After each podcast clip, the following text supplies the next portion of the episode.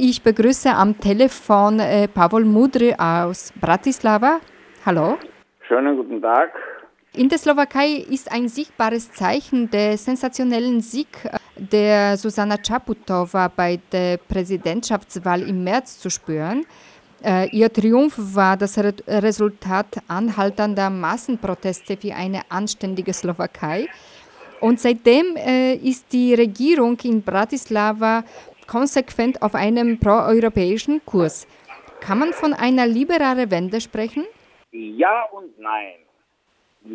Ja, bei, äh, würde ich sagen, bei einer großen, großen Teil der Wählerschaft, äh, hauptsächlich jüngeren Wählerschaft, und äh, zweitens, wir haben immer noch, wir oder spüren die Nachfolgen des Mordes des Journalisten und seiner Freundin.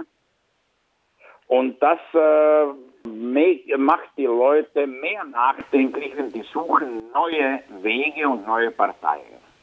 Wenden sich etwas liberal, aber was man so spürt, auch mehr nationalistisch. Ja, dann bleiben wir bei dem Mord. Äh, inwieweit wirkte sich äh, der Mord an dem Reporter Jan Kuciak und die darauf folgenden Enthüllungen über Mafia-Verflechtungen im Lande bei der Europawahl?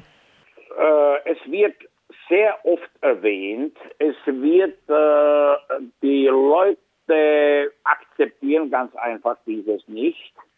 Und deswegen äh, würde ich sagen, dass sich hauptsächlich die stärkste Partei Smer etwas zurückgezogen hat mit den Äußerungen. Äh, die machen keine offizielle Kampagne. Ich habe noch nichts bemerkt. Die haben zwar äh, eine starke Kandidatin, langjährige EU-Abgeordnete Monika Benjova, die äh, rennt herum, um, um das ganze Land mit den Leuten zu reden, unter der Flagge von Smer, aber selten unterstützt bei einem Top-Politiker.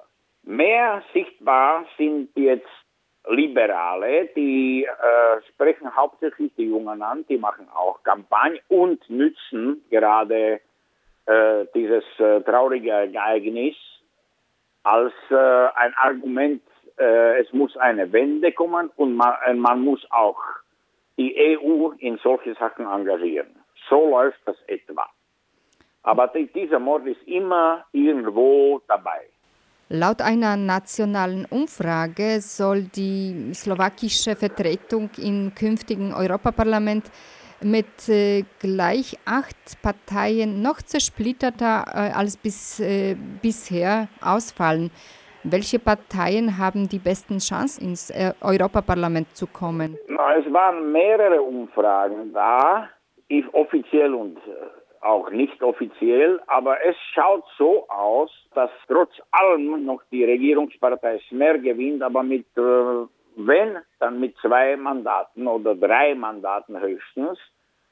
Und auf der Gegenseite kommen die Jungen, die, die Liberalen, die, die heißen Progressive Slowakei zusammen, so kann man die Partei nennen, von wo die Chaputova kommt die schauen auch nach, äh, auf drei Mandate. Und sonst äh, schaut es sehr, sehr trist aus von den äh, Kandidaten. Manche Parteien haben No Names nominiert.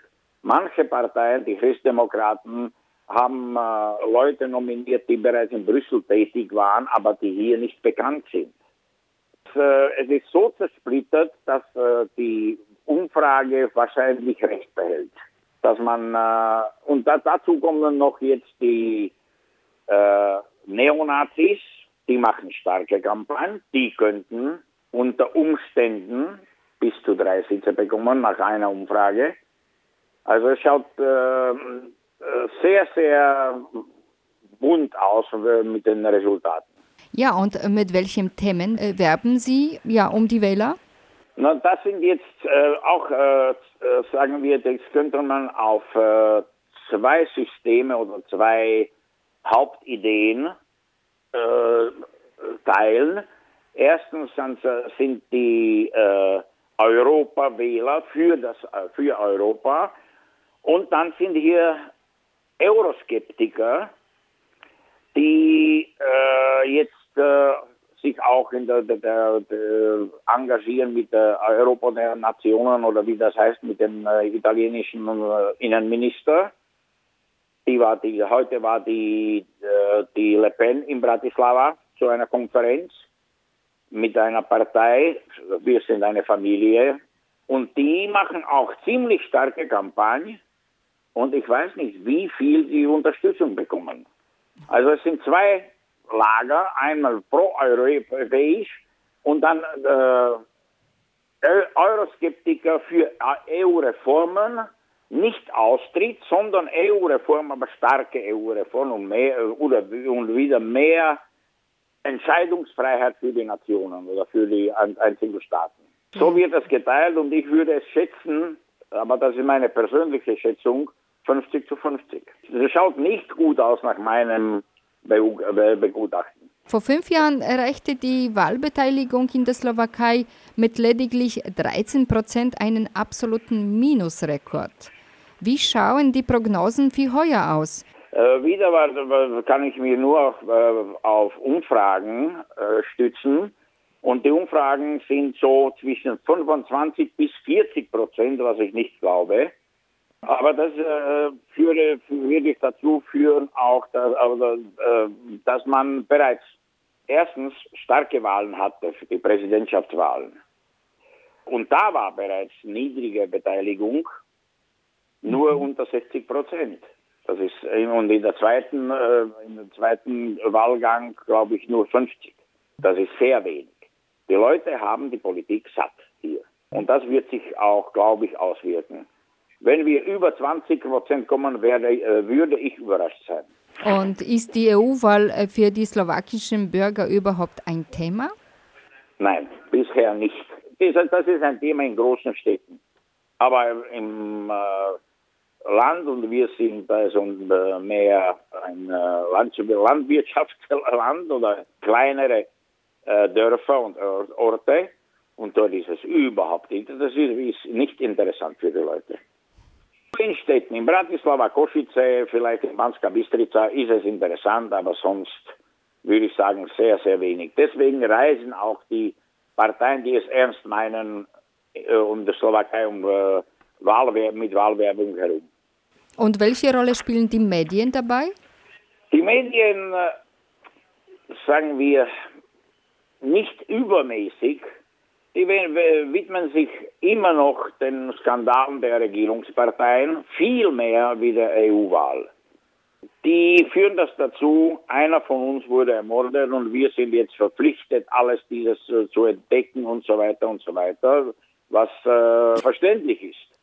Nur die wichtigen Themen der EU-Wahl sind, äh, die jetzt erstrangig sein sollten, erst zweit- oder dreirangig, auch in den Medien. Jetzt startet eine äh, äh, große Serie von äh, EU-Erklärungen und äh, Werbung und so weiter im öffentlich-rechtlichen Fernsehen.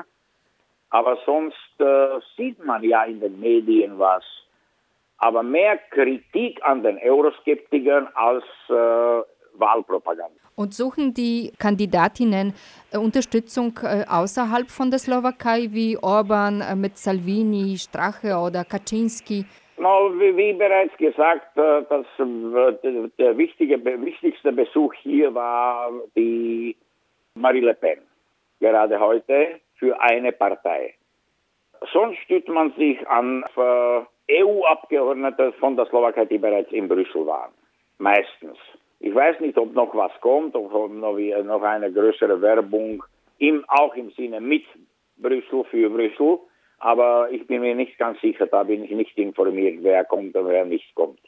Vielen Dank. Nichts zu danken, nicht, es ist nicht sehr erfreulich, aber wir ja. müssen damit leben. EU ist auf jeden Fall reformbedürftig in einem, in dem Sinn, ob die EU-Kommission muss stärker werden, muss stärker agieren. Das waren nicht gute fünf Jahre für die EU-Kommission, würde ich sagen, von meiner persönlichen Sicht.